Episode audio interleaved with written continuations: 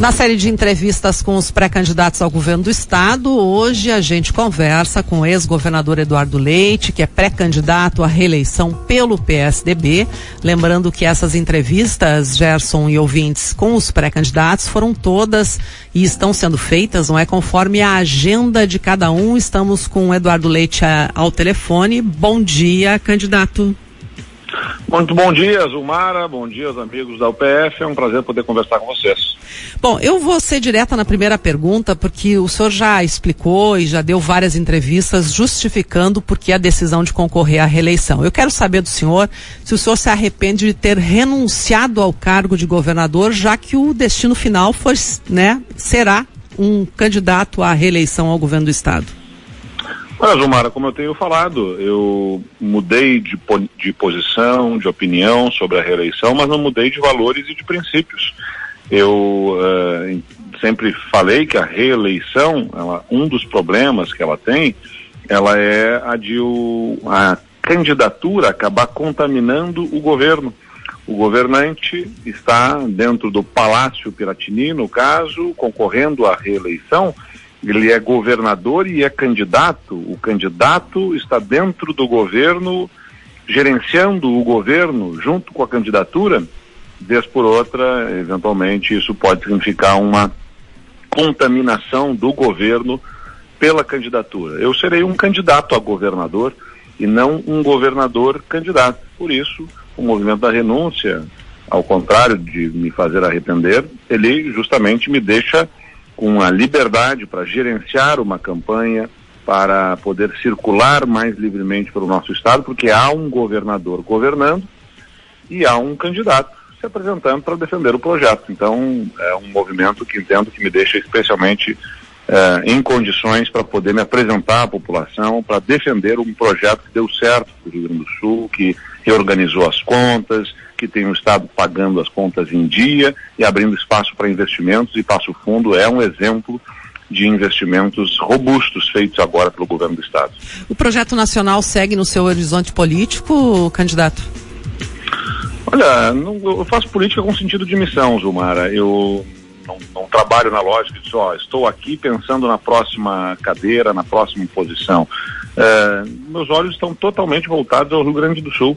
É, quando eu fui convidado para protagonizar um processo político nacional, é, uma eventual candidatura à presidência, entendo isso como um reconhecimento ao que fizemos e o como fizemos aqui no Rio Grande do Sul, com diálogo, com respeito, uma forma de fazer política que parece que o Brasil esqueceu ao longo dos últimos anos. E, e esse reconhecimento uh, desse trabalho me gera também responsabilidade. O Rio Grande do Sul está inserido no contexto nacional e para que a vida vá melhor aqui, é fundamental que o Brasil vá bem. Né? Os gaúchos precisam que o Brasil vá bem.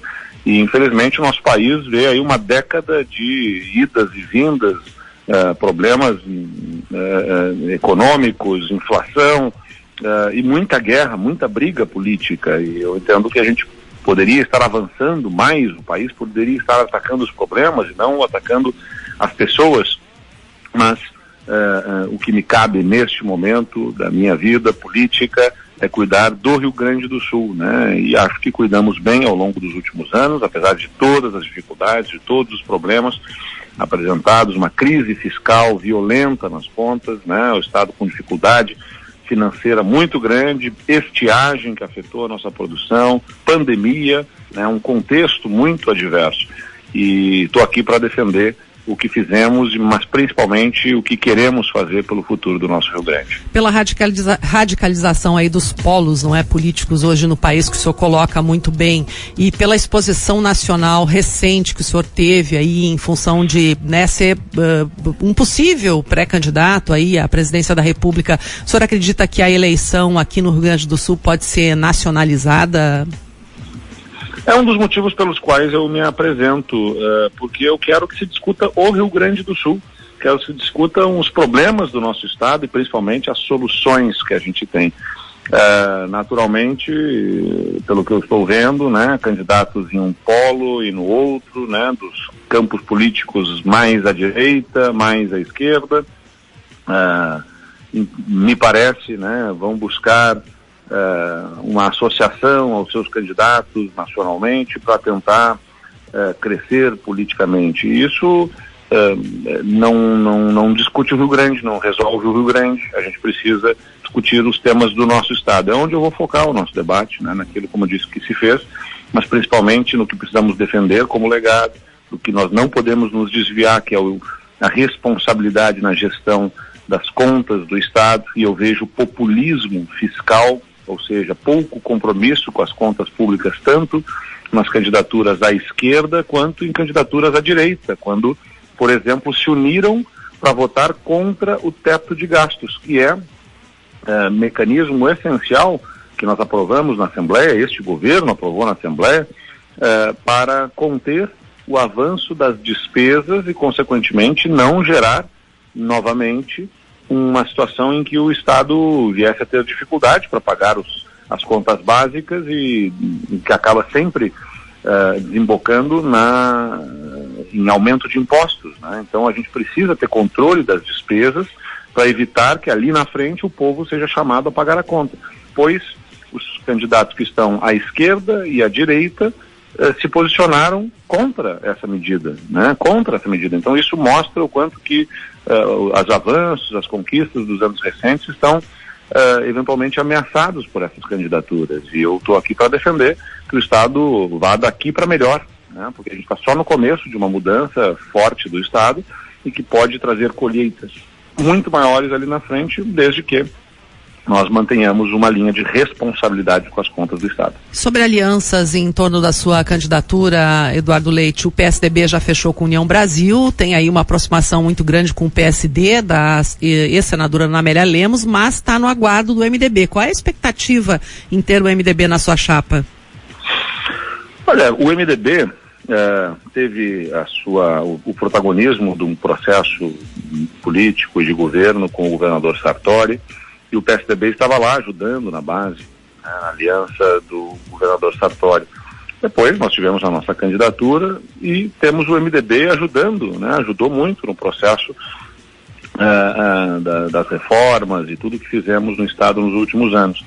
Então, como estou falando, em defesa daquele projeto que tem sinergia, né, nós temos sinergia, temos proximidade nos nossos projetos para o Estado, é o que nós estamos trabalhando para estar juntos. Eu respeito o MDB com as suas lideranças, com a sua pré-candidatura do deputado Gabriel Souza, que tem o meu mais profundo respeito, mas entendo que uh, é importante que estejamos juntos para evitar uh, ao máximo aí que a, essa polarização nacional replique aqui e acabe gerando ao Estado uma, uh, uma dificuldade aí de, de manutenção daquilo que nós construímos ao longo dos últimos anos. Mas é Uh, algo que veremos aí o desfecho ao longo dos próximos dias. Bom, a gente tem um minutinho e meio, candidato.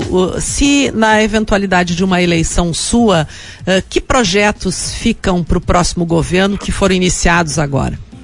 Olha, vou dar um exemplo uh, aí justamente para Passo Fundo, né? As obras das terceiras faixas de Passo Fundo, a Tio Hugo, Uh, são obras importantes, mais de 21 milhões de reais que estão acontecendo. Nós tínhamos 62 municípios sem acesso asfáltico e este governo encaminhou a solução de asfalto, ou já entregando, ou com obras em andamento, que estão por iniciar ao longo uh, desse, desse momento, uh, para restarem ainda 19 municípios. Então, ou seja, mais de 40 municípios tiveram a solução para os seus acessos asfaltados. Queremos encerrar no próximo governo essa situação de municípios não terem acesso asfaltado e queremos muito avançar nos programas na área da saúde e Passo Fundo é um belo exemplo. O Hospital Beneficente do Dr. César Santos tem reforma da sua unidade de emergência, adequação do centro cirúrgico, com mais de 9 milhões do governo do estado aportados. O Hospital de Clínicas de Passo Fundo tem mais de 8 milhões de reais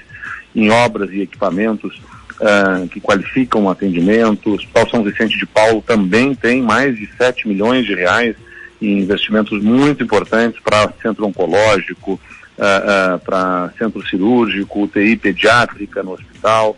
O Hospital de Olhos também tem recursos aí em Passo Fundo. Então a gente fez muito nessa área da saúde e a gente quer continuar avançando nessa direção para qualificar as cidades, melhorar a vida das pessoas uh, e ter um Estado que nunca mais atrase pagamentos e, pelo contrário, possa expandir investimento para melhorar a vida das pessoas em cada uma das regiões do Rio Grande do Sul.